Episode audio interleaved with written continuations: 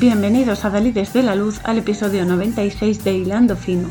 Nuestro periplo de hoy nos lleva a un barranco en el que encontraremos una historia sobre la maldad, la confianza y la vida más allá de la vida a través del peliculón de Rabin de 2021 dirigida por Keoni Waxman y Paolo Cavara y protagonizada por Eric Dane, Terry Polo, Peter Facinelli, Byron Mann, Leslie Adams, Nicoletta Machiavelli, John Crawford y Ricky Russell, y que no dejará indiferente a nadie por el grandísimo mensaje que nos aporta.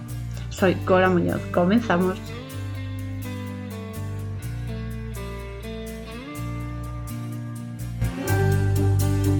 Esta película está basada en la novela homónima de Robert Pascuzzi, que a su vez está basada en, hechos reales. Puede parecer increíble, pero esto sucede y yo sé que sucede.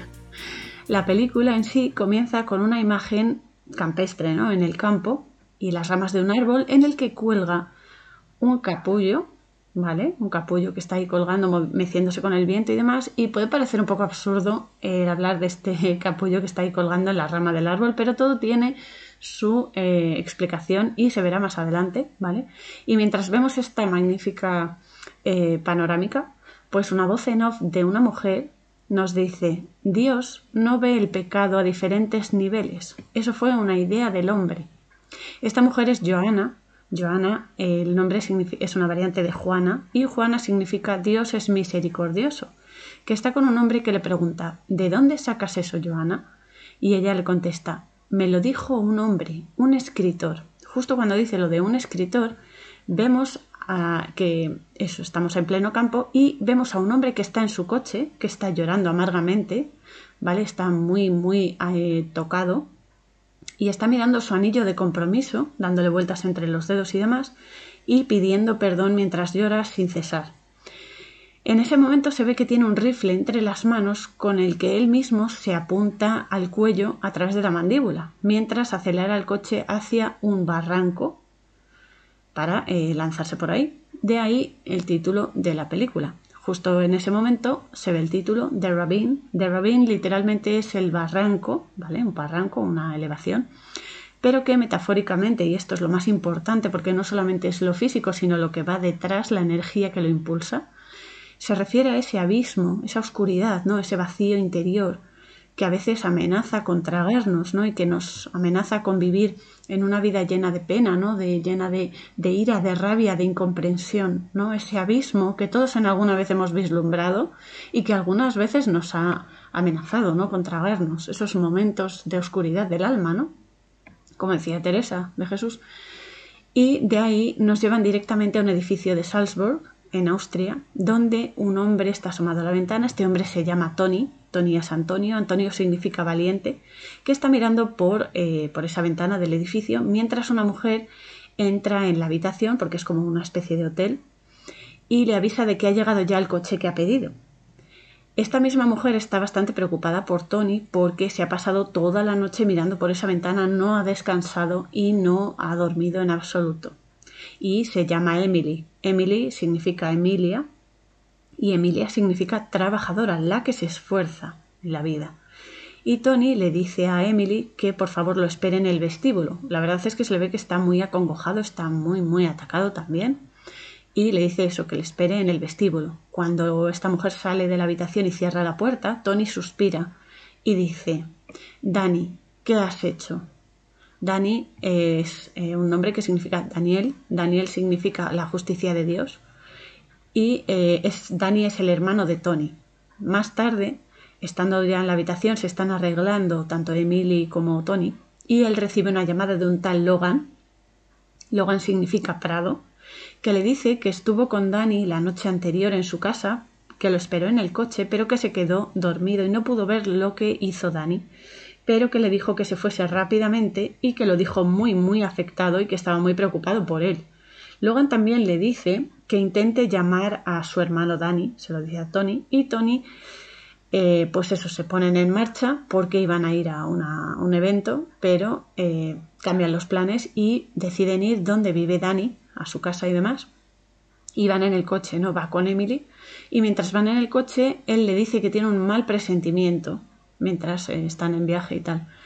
Mientras tanto, mientras sucede todo esto, otro hombre llamado Bill, Bill es el diminutivo de William y William significa Guillermo, que significa tenaz, llega con su pickup a la casa de Danny y ve que, alguien hay, que hay alguien dentro. Entonces llama a la puerta y llama también con el móvil al fijo de la casa para que le abran, ¿no? Y pide también a, voces desde fuera que le dejen entrar. La puerta la abre un niño llamado Chris, Chris significa Cristian, Cristian cristiano, y eh, eso, le abre la puerta. Chris es eh, uno de los hijos de Danny. Y Bill le pregunta, mira alrededor para ver si están los padres y le pregunta que dónde están sus padres porque está solo. Mientras se ve que la camiseta del chico por la parte de la espalda está manchada de sangre. Por cierto, aquí hay que decir que la pickup que lleva Bill tiene una pegatina de la flor de lis. La flor de lis es un símbolo bastante importante y relevante, no solo en el mundillo audiovisual, sino a nivel, a nivel energético, porque ya sabemos que como todo símbolo tiene una vertiente negativa si tiene inclinación al mal y una vertiente en santidad cuando ese símbolo y su energía se utilizan para hacer el bien, ¿no? para eh, proyectar el bien, para traer la luz a este mundo ¿no? y amor a este mundo. Entonces, en su vertiente negativa simboliza las casas reales, es uno de los símbolos de, de la realeza, ¿no? Y eh, representa la manipulación y los rituales de sangre que llevan a cabo las casas reales. Y por otro lado, en santidad, representa los tres pilares del árbol de las vidas. Estos tres pilares son el pilar del juicio, el pilar del equilibrio y el pilar de la misericordia. Absolutamente todos y cada uno de nosotros y todos los seres vivos y todas las cosas están formadas por estos tres pilares y nuestra gran misión en la vida es equilibrar el pilar del juicio y el de la misericordia para conseguir llegar al pilar del equilibrio, es decir, el pilar del centro. Esa, esa frase, ¿no? Que todos hemos oído, esa frase hecha de mantente en tu centro. Eso no es que estés solamente en un sitio central y ya. Significa que te mantengas en el equilibrio en la vida, porque todo lo que no está equilibrado produce un desfase. Todo lo que sea, por ejemplo, todo lo que sea quedarse para todo para uno, por ejemplo, o darlo todo y no quedarte nada, a nivel energético y a nivel físico, eso produce desequilibrio. O sea, hay que vivir en el equilibrio. Y esto ya nos está indicando, este símbolo en la película, que la situación de esta trama que estamos viviendo depende de un equilibrio que se debe restaurar y mantener. Por otro lado, conocemos también a un hombre que se llama Mitch, Mitch es el diminutivo del nombre Mitchell, que es Miguel, Michael Miguel, que significa quién como Dios. Y a su vez también conocemos a la mujer de Mitch, que se llama Caroline. Caroline es Carolina. Carolina significa mujer fuerte o valiente, que van respectivamente al trabajo y a dejar los hijos en el colegio. La típica familia está la casa ahí rápido, venga chicos, desayunad, venga que nos vamos ahí, luego los recojo yo, no sé qué, no sé cuántos. La típica vida de una familia, ¿vale? Y después nos presentan a otro personaje muy muy importante que está en Luisiana. Luisiana es el llamado estado del pelícano, por cierto el pelícano mola un montón, y cuyo lema es unión, justicia y confianza. El pelícano, este gran animal, es una ave acuática que ama tanto a sus crías que las alimenta con su propia sangre, abriéndose el pecho a picotazos, y es una de las alegorías también de Cristo. Este pelícano también representa la humildad con la que se alcanza la grandeza, es decir, no puedes llegar a la grandeza, no puedes llegar al éxito si no tienes la humildad de reconocer tus propios errores, ¿vale? Y también eh, representa eh, eso, que Dios te eleva. Cuando tú aplicas la humildad, Dios te eleva. Y hablo de humildad en el sentido de sencillez, lo que digo, reconocimiento de fallos y también el trabajo espiritual necesario en el interior de cada uno. La gente piensa que el trabajo espiritual es hacer rituales, es hacer meditación todo el día. No, el trabajo interior de cada uno es mirarse por dentro y reconocer las manías que tenemos, los fallos que tenemos, las cosas que tenemos que superar, esas cosas que nos bloquean, esas cosas que siempre nos enfadan, que siempre nos ponen de mal humor, que siempre sacan lo peor de nosotros. Eso es lo que hay que mirar a la cara para comprender el significado que tiene y poder, eh, poder hacer que eso, en vez de frenarnos, nos ayude a avanzar, que sea una herramienta que nos ayude a prosperar. Es decir, si tengo algo que me bloquea, porque sé, por ejemplo, tengo muy mal genio, por ejemplo, ¿vale? Muy mala leche, lo que sea, y eso me frena y eso me aleja de la gente y eso me dificulta las cosas. Si yo lo sé y soy consciente de que lo tengo y no le pongo remedio, eso me va a dinamitar la vida, me la va a eh, codificar en ese aspecto de, mm, pues eso, enfadarme por todo, estar siempre amargado, etc. Pues eso es lo que hay que hacer, mirar esa oscuridad y comprender que hay que superarla. ¿Vale? Eso es, un trabajo interior que todos tenemos que hacer, no específicamente en el, en el mal carácter, ¿no? Pero quiero decir, hay millones de cosas y porque somos imperfectos, porque gracias a las imperfecciones podemos avanzar y podemos crecer. Si no lo tuviésemos, no estaríamos aquí. Es una lógica aplastante. Entonces, claro, esa humildad lleva a reconocer las cosas que tienes que solucionar en ti mismo. ¿Por qué te sientes siempre, yo que sé, enfadado cuando alguien te dice algo? ¿Por qué ves a una persona y dices, joya, hasta aquí, no sé qué, sin motivo aparente? Todo eso es analizarse uno mismo y comprender el por qué y para qué nos sentimos así, por qué y para qué pensamos de tal manera, por qué y para qué hacemos lo que hacemos o no lo hacemos y con qué intención. Todo eso es importante, esa humildad, cuando la llevamos a cabo y la desarrollamos, nos eleva porque nos aporta unos niveles de conciencia mucho más expandidos y superiores a los que teníamos un reconocimiento de la verdad muchísimo mejor, pero se empieza en el interior de cada uno. No puedes criticar al vecino y luego tú hacer lo mismo o peor. O sea, eso no vale, eso es hacer trampa. Pero bueno, el caso es que el pelícano también representa el poder del sacrificio y del esfuerzo y por supuesto la unidad y la interconexión entre todo y todos y cada uno de nosotros y cómo trabajando y colaborando unidos todos avanzamos. Todo esto simboliza el pelícano y por lo tanto Luisiana, ¿vale? Que es una metáfora de lo que aquí está sucediendo. Aquí esta mujer, Joana, le cuenta al hombre que está con ella siempre que ya tiene una sensación de alivio en su mente a pesar de todo lo que ha estado sintiendo en los últimos días, que ya no está como al principio de la película cuando ella misma, Joana, le contaba a este hombre lo que el escritor le había dicho y lo que sentía, esa oscuridad que sentía alrededor. Joana, como podréis eh, averiguar, es vidente y eh, ella siente las cosas y ve cosas y hace cosas a distancia también porque eh, está muy conectada a, las, a la energía, ¿no? a las almas y tras beber agua sigue mirando por el ventanal. Esto por otro lado. Después, tanto Mitch como su mujer reciben pues varias llamadas en las que les informan de que Dani, su mejor amigo, está muerto y también han muerto su mujer y uno de sus hijos. Cuando Mitch regresa a casa, su mujer Caroline eh, está, allí, sabe la noticia y ambos le explican a sus hijos que eh, Dani mató a su mujer y a uno de los dos niños que tienen y luego que no se perdonó y se suicidó tirándose por el barranco. Esta es la historia oficial que a los niños solo cuentan porque mm, a los niños hay que contarles la verdad, que lo puedan entender sin crearles traumas, ¿vale? Pero los niños merecen la verdad, que porque sean pequeños no tienes por qué inventarte cuentos que eso luego le va a afectar en su vida y eh, es mejor ir con la verdad en la mano siempre. Entonces, claro, eh, este matrimonio, Mitch y Caroline, eran amigos de Danny y eh, su familia también, ¿no? Y los niños le piden a los padres eh, que si pueden dormir con ellos porque claro, tienen miedo, están tristes y demás, es normal. Y entonces duermen todos juntos en la cama de matrimonio. En ese momento, Caroline recuerda el año 2019 cuando la mujer de Danny, que se llama Rachel, Rachel es un nombre hebreo, Rachel, que significa Raquel obviamente, y significa, bueno, es la matriarca, ¿no? Que eh, esta chica Rachel estaba pasando un día en eh, casa de Caroline y los niños estaban jugando a la piscina con los hijos de Mitch y Caroline, mientras los hombres, Mitch y Danny, eh, arreglaban un Mustang y estaban con, la, con una barbacoa también, ¿no? que es muy típico en Estados Unidos hacer barbacoa los domingos y todo eso. El caso es que se ven estas imágenes, nos están presentando un poco la situación con estas estas presentaciones, ¿no? Que parece todo, ay, pues ahora nos llevan a un sitio, ahora nos llevan a otro y demás, pero es para que se pueda entender el contexto de la situación.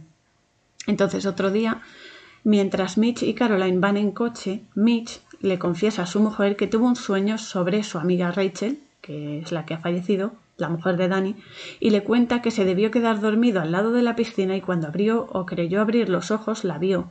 Vio su cara y vio que estaba sonriendo y que estaba hablando también, aunque sus labios no se movían, y que era como si estuviera allí, sin estar del todo, o sea, estaba, pero no estaba, ese estado energético, ese estado espiritual que estás aquí, pero no estás del todo, que para mí es muy, es muy familiar.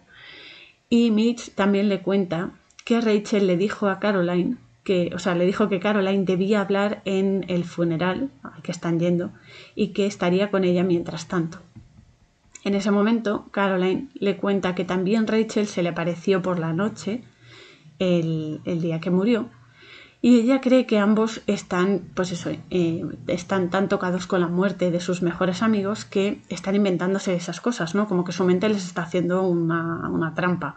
Pero Rachel realmente se manifiesta ante ellos como lo hacen los espíritus, o sea, eso es lo más natural del mundo, mostrando su naturaleza etérea, espiritual, energética cuando aún no han soltado del todo la realidad física. Es decir, hay un, hay un tiempo, más o menos como una semana o así, en la que el cuerpo, bueno, tres, cuatro días, en la que el espíritu sigue de alguna forma ligado al cuerpo físico, porque eh, es un proceso, ¿no?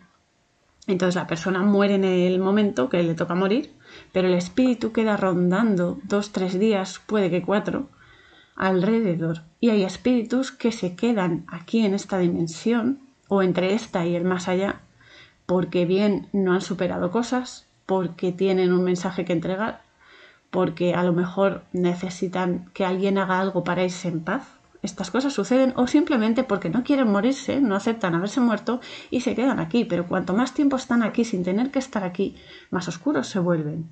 Es decir, más ira tienen, más se enfadan, más dolor, se les aplica, ¿no? Porque no aceptan lo que les pasa. Aquellos que lo aceptan y a veces te piden, por ejemplo, que yo que sé, que le digas algo a alguien o que hagas algo por ellos. Cuando lo haces ya sueltan marras porque están en paz, ya han hecho lo que tenían que hacer y se van al otro lado a seguir su vida espiritual.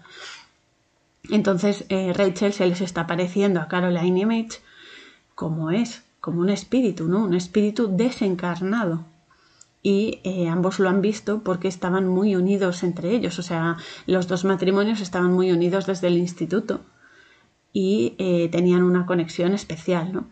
Entonces, bueno, al llegar a la casa de Dani, Mitch y Caroline ven que hay más gente eh, allí reunida. Está el hermano de Dani, que es Tony, su mujer Emily, Bill, Marianne, que es otra mujer, y algunas personas más con el detective, ¿no? El detective que está llevando el caso se llama Ben, Ben es el diminutivo de Benjamin, Benjamin, que es hijo de la virtud o hijo de la fuerza.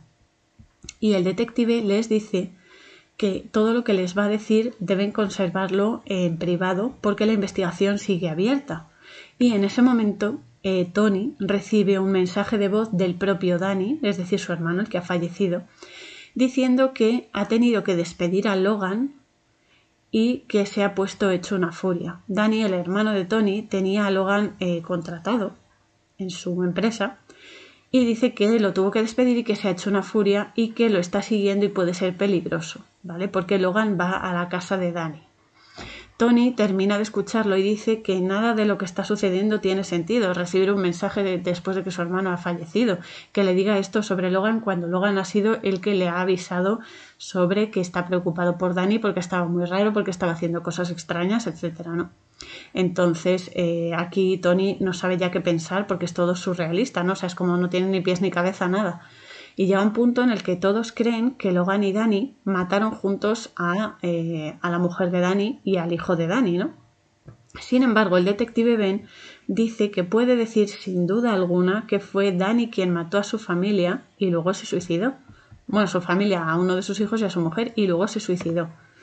Mientras tanto, mientras todo esto sucede, de nuevo, eh, vemos una imagen de Joanna en Luisiana que decide ir a ver a, a todas estas personas para ayudarlos a avanzar. Y dice una frase que tiene muchísima verdad. La frase es Breathe is life, but love is long. Esto significa, vale, respirar te da vida, pero el amor puede con todo. Vale, entonces ella, ella sabe que tiene que ir y que no, no lo va a poder evitar. Y luego sabremos por qué, porque eh, Joana de alguna forma tiene a Dani siempre presente, o sea, ha tenido diferentes momentos en la vida de Dani en, la que, eh, en los que le ha podido ayudar. Sin embargo, y esto es algo muy importante que todos debemos tener siempre en mente, tú solo te puedes ayudar a ti mismo. Y esto no es egoísmo. Esto es, quiere decir que cuando quieres ayudar a alguien, todos queremos ayudar siempre a las personas, sobre todo a las que más queremos, ¿no? Pero bueno, ayudar a quien sea, ¿no? Siempre está bien ayudar. Pero solo vas a poder ayudar a una persona si esa persona acepta tu ayuda. Es decir, si esa persona acepta ayudarse a sí misma. Porque por mucho que tú quieras ayudar a alguien, si esa persona no acepta que tiene un problema y que tiene que hacer algo para solucionarlo, no va a funcionar. Vale, esto es por lo que eh, Joana lo tiene siempre presente y ya decide que tiene que ir allí porque la cosa pues se ha salido de madre ya. Entonces se ve como la pickup de Dani, nos pone otra imagen, se ve como la pickup de Dani cae al vacío por el barranco, como al principio, ¿no? Que él acelera el coche, se está apuntando con el rifle y eh, se lanza por el barranco al vacío y se pega un tiro mientras se lanza. Mitch en ese momento eh, dice una cita de Stephen King, que es, la confianza del inocente es la mejor herramienta del mentiroso. Mitch eh, le dice, dice que Dani, o sea, le dice a los demás, que a Dani le gustaba leer mucho a Stephen King y se descubre, mientras están hablando todos allí con el detective y demás, que Tony y Dani estuvieron en la cárcel por entrar en una casa en la que Dani atacó a un hombre. O sea, fueron a entrar para robar y Dani eh, lo atacó, le pegó con un bate, no sé qué. Entonces, claro, todo esto es contradictorio y es extraño, pero apenas estamos vislumbrando la superficie de todo lo que ha sucedido, ¿no? Entonces Tony explica a los demás que cuando los cogieron entrando en la casa estaban robando con un tal Bugs. Bugs es como un slang, ¿sabes? Es como un pintas, un tío con pintas, ¿vale?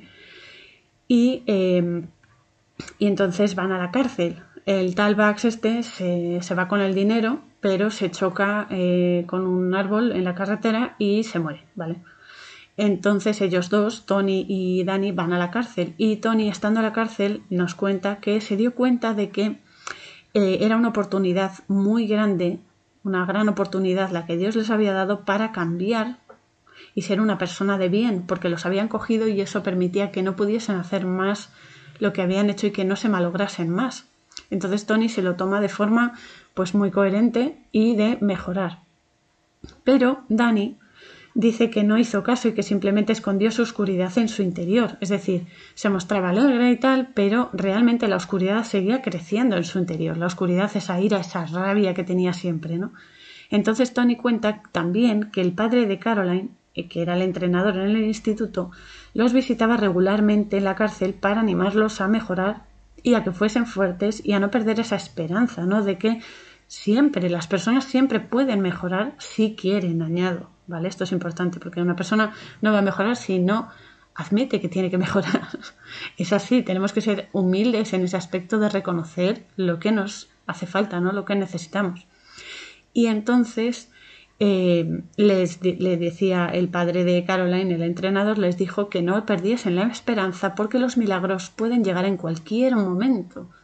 Y Tony, mientras les está contando esta historia, afirma que ese milagro del que hablaba el entrenador llegó, y llegó en forma de la carta del hombre al que Dani había golpeado en aquella casa que entraron a robar, para pedirles eh, ir a visitarlos eh, a la cárcel y perdonarlos en persona y así también el liberarse de ese dolor y el poder avanzar en la vida. Este hombre eh, va a visitarlos y les dice que después de aquella noche en la que entraron a robar, pasó muchísimos años hundido en una rabia tremenda y que él y su mujer tuvieron un hijo y se dio cuenta de que podría haber sido muchísimo peor de lo que pasó aquella noche y que pensó que todo mejoraría, ¿no? Porque, vale, han entrado a robar, me han pegado una paliza, pero podría haber sido peor, podría haberme quedado sin mujer, sin hijos, etcétera. Entonces reconoce que podría haber sido mucho peor y que ha tenido también mucha suerte, ¿no? Entonces este hombre que va allí a pedirles perdón, o sea, pedirles perdón, a perdonarlos, perdón, pues eh, pensó que todo mejoraría. Sin embargo, e irónicamente, este hombre entró en una gran depresión y cuenta que un día cerrando la tienda de antigüedades eh, que, que, regentaba este hombre, un mendigo le presentó a una mujer llamada Joana.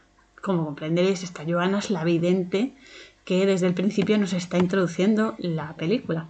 Entonces, eh, este hombre, que, bueno, que al que había atacado Dani, había pensado en suicidarse esa misma noche porque eh, no lograba ver las cosas buenas que tenía en la vida, ¿no? No lograba ver que estaba con su mujer, que tenía un hijo, que tenía su trabajo, que estaba bien dentro de todo, tenía buena salud y demás.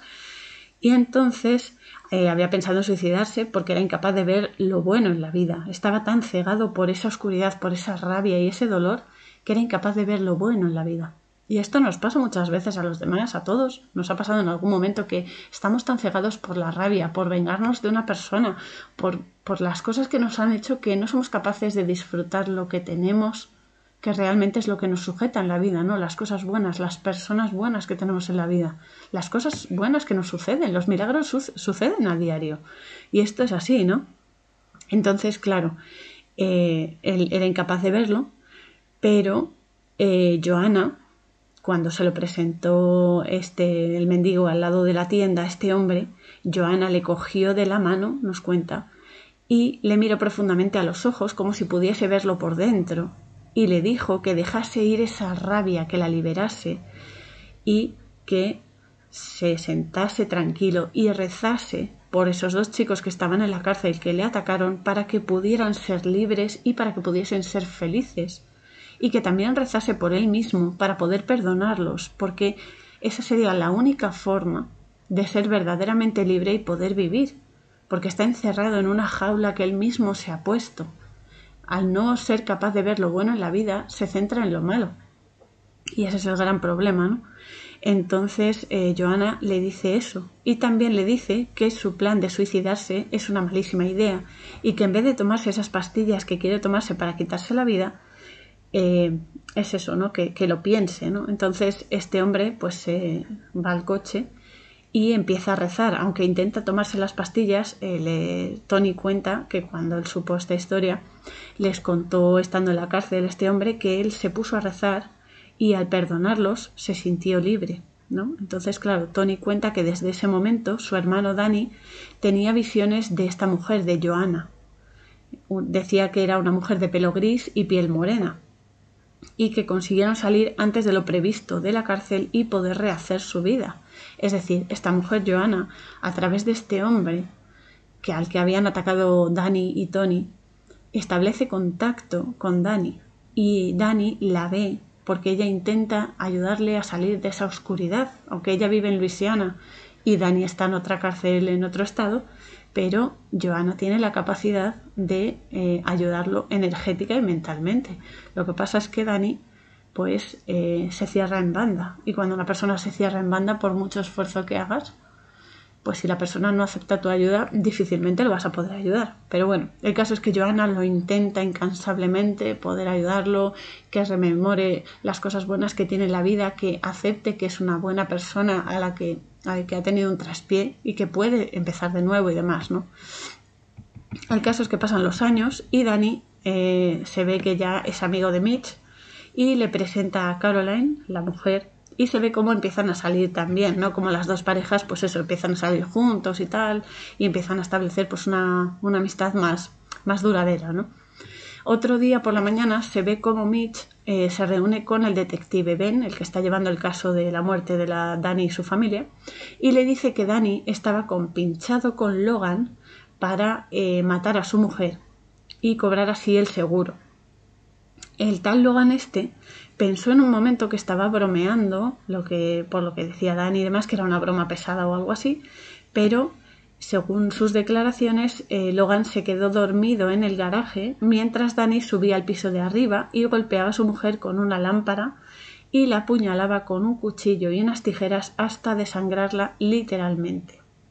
Mitch, al oír esto, no sabe siquiera qué decir y ahí se ve que todos, todos, absolutamente todos lo están pasando muy mal en ese momento porque todos querían mucho a Dani y a su familia y demás, ¿no? Y entonces llega el funeral de Rachel y de su hijo, ¿no? Y Caroline, como bien vaticinó eh, eh, Rachel, a través de los sueños que, y las apariciones que tuvo a ella y a su marido Mitch, sube al altar para hablar sobre su amistad con Rachel, ¿no? Una especie de, pues eso, de recordar su amistad, de recordar las cosas buenas, etcétera, ¿no? Que se suele hacer en los, en los funerales. Y justo cuando Caroline está hablando, Joanna entra en la iglesia donde se está celebrando este funeral y Caroline dice que cuando encuentras un buen amigo en la vida, quedas totalmente bendecido. Al igual que ella y su marido Mitch, eh, les repite constantemente a sus hijos que son nuestras decisiones las que perfilan y dan forma a nuestras vidas. O sea, ella está hablando y está expresando estos valores, ¿no?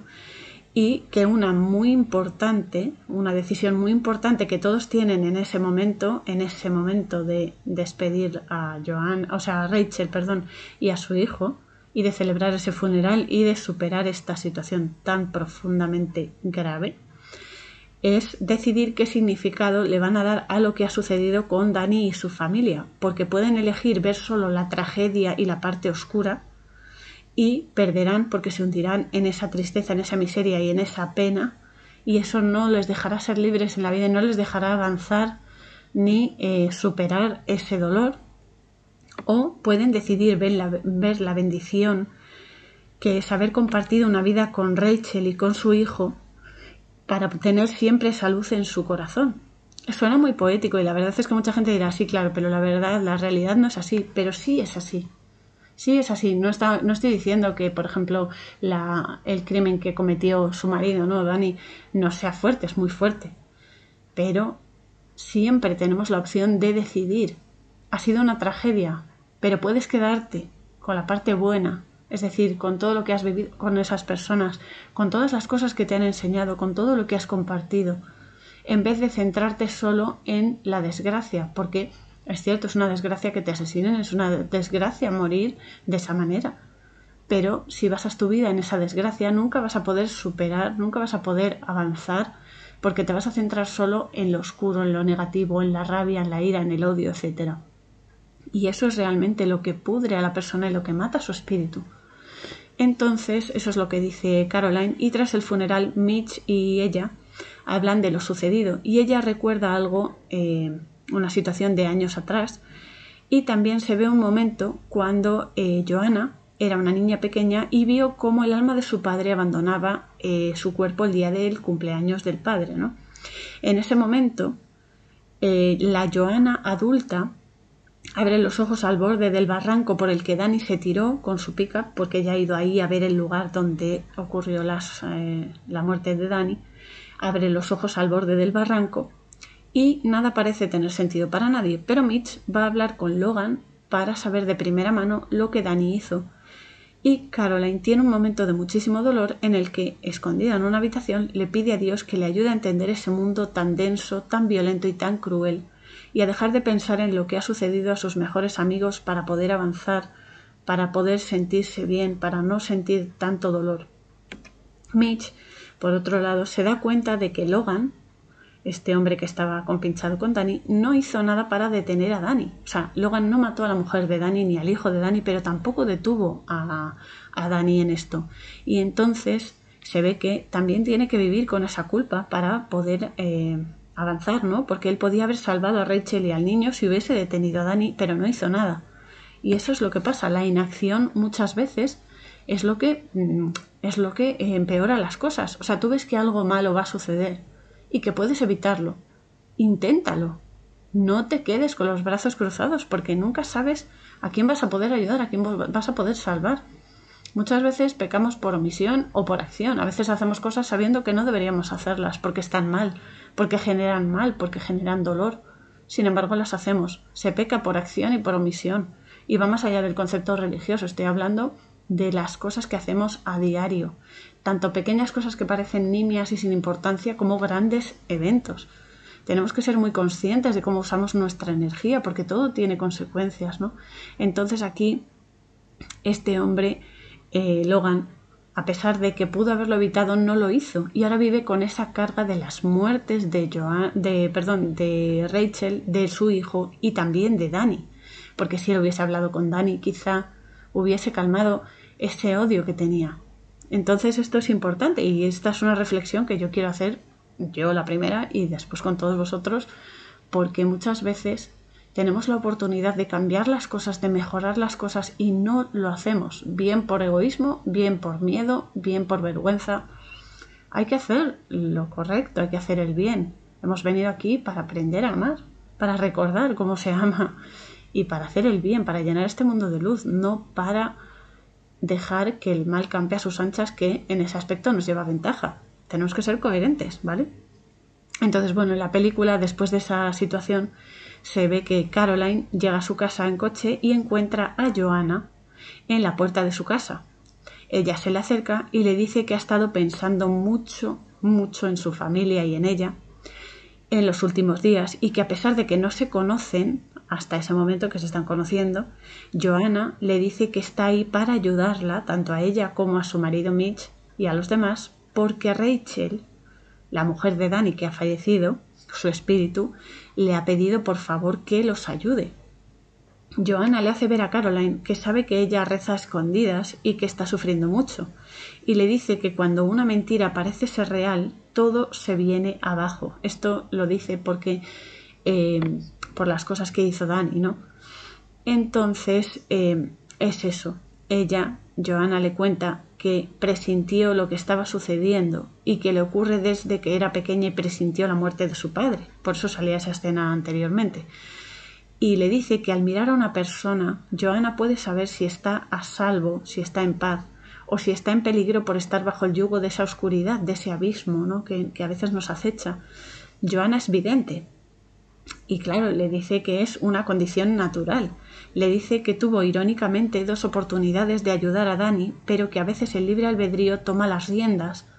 Y Dani no le hizo caso, no la escuchó, no quiso escuchar su consejo, ¿no? Entonces Caroline le pregunta si la oscuridad se va en algún momento en la vida. Y ella le dice que es posible que se vaya, pero no se va así porque sí. Hay que hacer que se vaya, hay que eh, ayudar a que se vaya. Entonces le dice, le explica a Joana, a Caroline, le dice que Dani está, a pesar de todo, está en el cielo y que ese contrato espiritual está fuera, del control de cualquier persona, de cualquier humano. Joana le dice que es eh, la responsabilidad que ella tiene es ayudar a las personas siempre que pueda con su don, porque para eso lo tiene. Las personas que son videntes, que tienen algún, alguna capacidad, ¿no? Por ejemplo, con ayudar a sanar a través de las manos, moviendo la energía, eh, con las eh, premoniciones, con videncia, ¿vale? Eso es algo que Dios nos presta para que podamos ayudar, no para hacer lo que nos dé la gana. Y lo digo con conocimiento de causa, es decir, una persona que tiene una capacidad muy desarrollada, que por cierto todos las tenemos, lo que pasa es que están dormidas porque este sistema, esta sociedad infecta, se ha encargado de adormilar esas capacidades que tenemos. La, la mente tiene una capacidad infinita, pero tenemos que desarrollarlo y eso lleva mucho tiempo. Estoy hablando de años, décadas, incluso vidas. Entonces todos tenemos esas capacidades, pero a veces algunos pues nacen con esas capacidades despiertas, ¿vale? Y a otros se les despiertan en ciertos momentos de la vida porque o bien es necesario o bien es el momento en el que tiene que usarlo, ¿vale? Entonces, claro, Joanna dice que ella, su misión en la vida es ayudar siempre que pueda a las personas con su don. Y siempre que se dejen, claro, porque ella intenta ayudar en este momento a Dani, pero Dani está tan cegado por su odio y su rabia que es incapaz de ver alguien que es bueno que le está diciendo, hay otra opción, hay otra opción más allá de la ira, más allá del odio, hay otra opción mejor, Dani, pero Dani no la escucha. Pero también le dice eh, Joanna a Caroline que antes de contarle más cosas necesita que su marido Mitch también esté presente porque este mensaje es para ellos. Y en ese momento se ve que Mitch está parado en el arcén de una carretera porque está volviendo de hablar con Logan porque casi se choca con otro coche mientras iba conduciendo. Y entonces se posa una mariposa en, eh, en el volante, ¿no? Entra por la ventana y se posa eh, la mariposa, lo mira, la mariposa lo mira a la cara, lo mira a los ojos directamente. Aquí tenemos que saber que la mariposa es un símbolo muy conocido también, ¿vale? Pero el que se le han dado también unas connotaciones un poco extrañas. La mariposa es el símbolo del renacimiento y representa el alma. ¿Vale? También es verdad que la mariposa en psicología, por ejemplo, alude a eh, la mente, pero no es solo la mente, va mucho más allá, es el renacer, es el rememorar, es el volver a vivir, es el renacimiento, bueno, la, reencarnación, lo que queráis eh, llamar. Entonces Johanna le dice a Caroline que vaya con Mitch a su casa al día siguiente y que esté tranquila porque la ayuda está en camino. Claro, ella ve que eh, Caroline está muy, muy eh, tocada, muy afectada por, claro, la muerte de sus mejores amigos y del hijo de sus mejores amigos. Está en un momento muy, muy depresivo y muy duro porque a nadie le gusta que las personas que amas mueran, ¿no? Entonces, eh, es eso, Joana le deja su dirección y se va.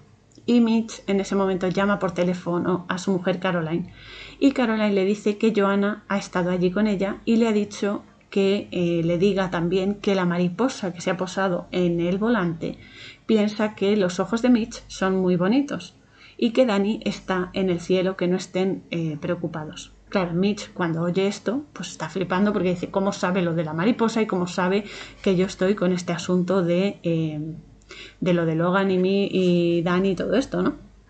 Entonces, antes de irse a ver a Joan al día siguiente, Mitch y Caroline van al barranco por el que se tiró, se lanzó Dani con la pickup, ¿no? Y se pegó un tiro. Y eh, allí Caroline confiesa a su marido que ha sentido el espíritu de Rachel muchas más veces desde su muerte y que pensaba que se estaba volviendo loca, pero que al conocer a Joanna y hablar con ella, supo que eso que vio era real y que lo que siente es muy, muy real. Es decir, que no son imaginaciones, no es que te estés volviendo loco, no es que se te haya ido la olla, es que es verdad. Los espíritus se dejan, a veces, ¿eh? cuando tienen la suficiente fuerza, se dejan ver o se dejan oír. A veces te mandan señales porque no tienen suficiente fuerza. Otras veces los puedes ver claramente como ves a una persona de carne y hueso pero depende de la fuerza que tengan, depende del estado en el que estén y depende de las cosas que hayan dejado eh, a medias, ¿no? Aquí.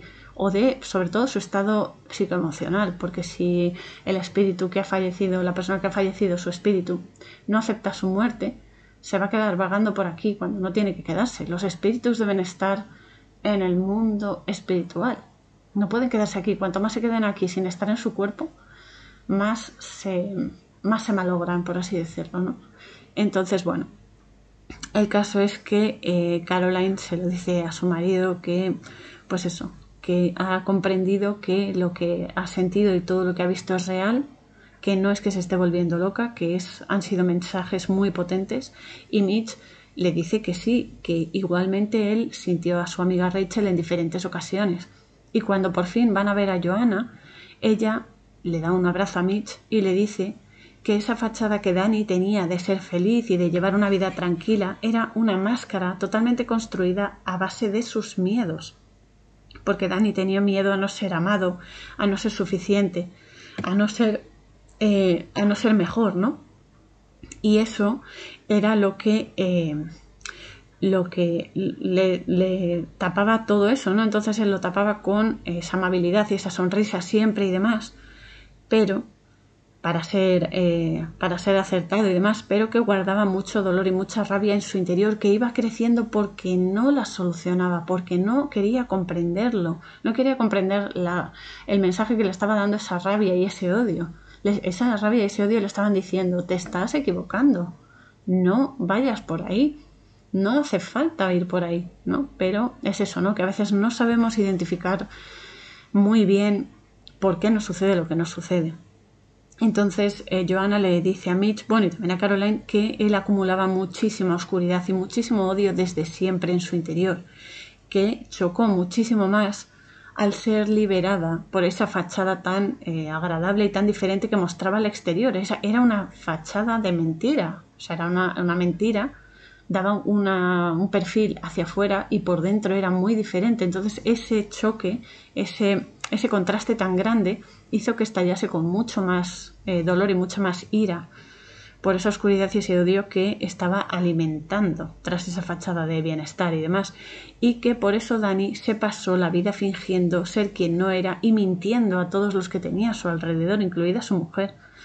Entonces Joana también les dice a ambos, a Mitch y a Caroline, que Dani luchó constantemente contra esa oscuridad, pero que perdía una y otra y otra vez contra ella porque había perdido su confianza en Dios, porque esa confianza había desaparecido. Entonces, eh, Joana les dice, sin confianza es imposible tener fe, ¿vale? Fe no es ir a rezar todos los días, tener fe es tener la confianza de que las cosas mejoran, de que todo tiene un motivo para suceder y que todo tiene el bien detrás, aunque parezca un problema, una enfermedad, lo que sea.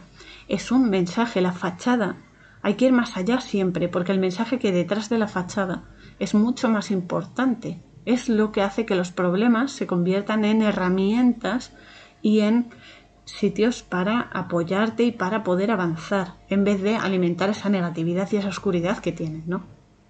Entonces, claro, eh, Dani, pues eso, se pasó la vida fingiendo ser quien no era, mintiendo a los demás y demás, que luchó constantemente porque su confianza en Dios había desaparecido. Y Joana les dije que igualmente sí, tenemos libre albedrío y por supuesto cometemos errores porque somos imperfectos mientras estemos encarnados aquí, ¿vale?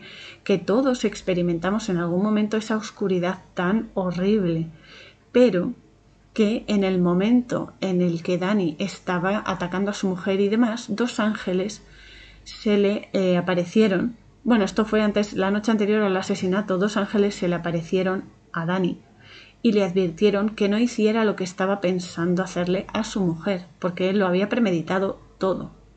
Los ángeles son energías, son fuerzas, son fuerzas divinas que nos ayudan a comprender las situaciones y que nos ayudan a redirigir nuestra energía. Él, Dani, en esta película tuvo un aviso, dos ángeles vinieron a darle una oportunidad de cambiar.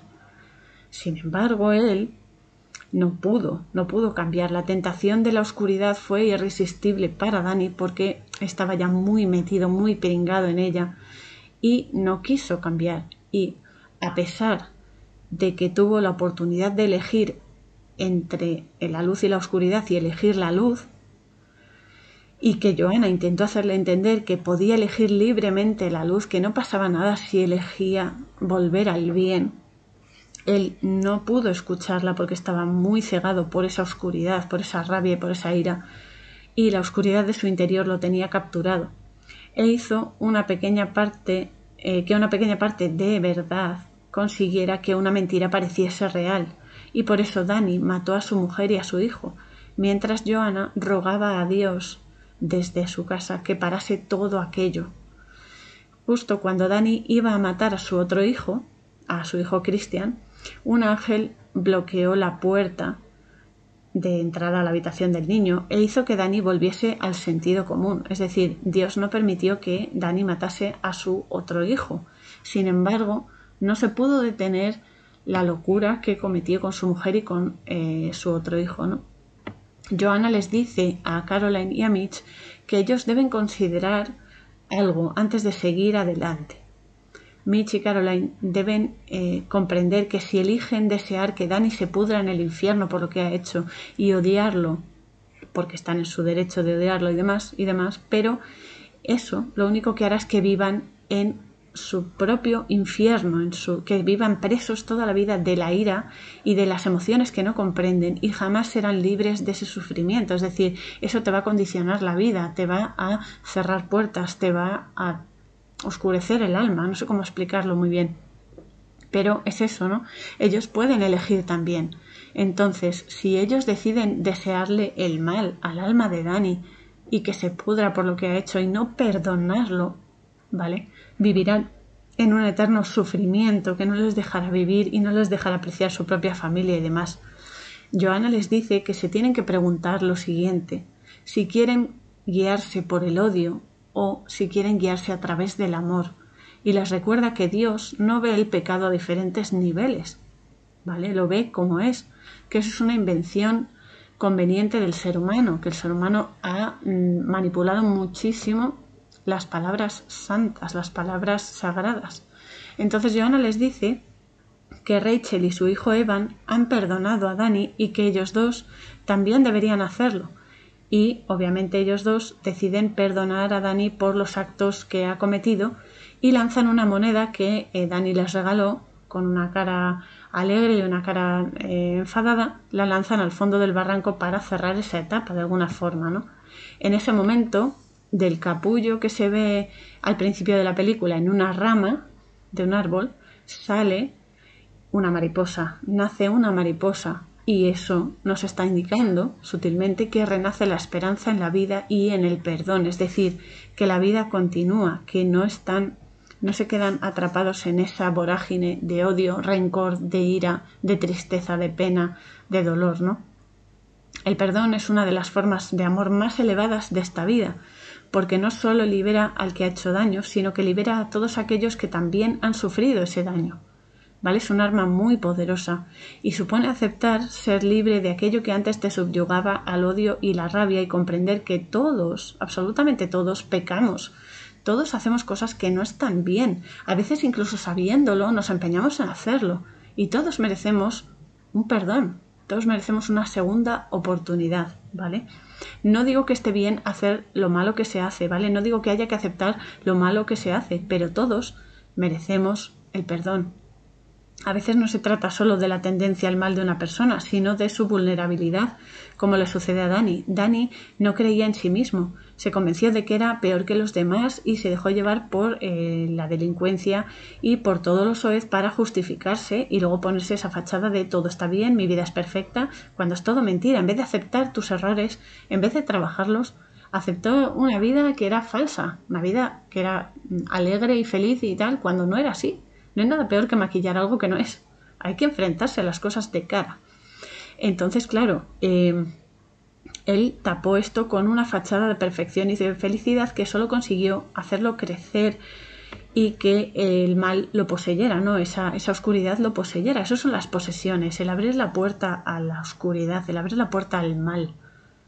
Y lo abrimos nosotros por no hacer lo que debemos, por no ser capaces de trabajar nuestras cosas, por no mirar a nuestros demonios a la cara, nuestros demonios interiores, nuestras manías, nuestras, nuestros vicios, ¿no? nuestras cosas que sabemos que están perjudicándonos. Entonces, eso es lo que poseyó a Dani. A veces no es que una persona sea mala, sino que es débil y se deja llevar eh, por el mal, ¿no? Se deja eh, atraer por el mal y atrae el mal a las vidas no solo suyas sino de los demás. Los demonios y los espíritus inmundos, ¿vale? Se alimentan de nuestros miedos, se alimentan de nuestros deseos y vicios y los llevan al límite para hacerse con nuestro espíritu y así poder dominar nuestra alma. Por eso es tan importante saber protegerse, y lo digo con mayúsculas y sin ningún tipo de duda, ¿vale?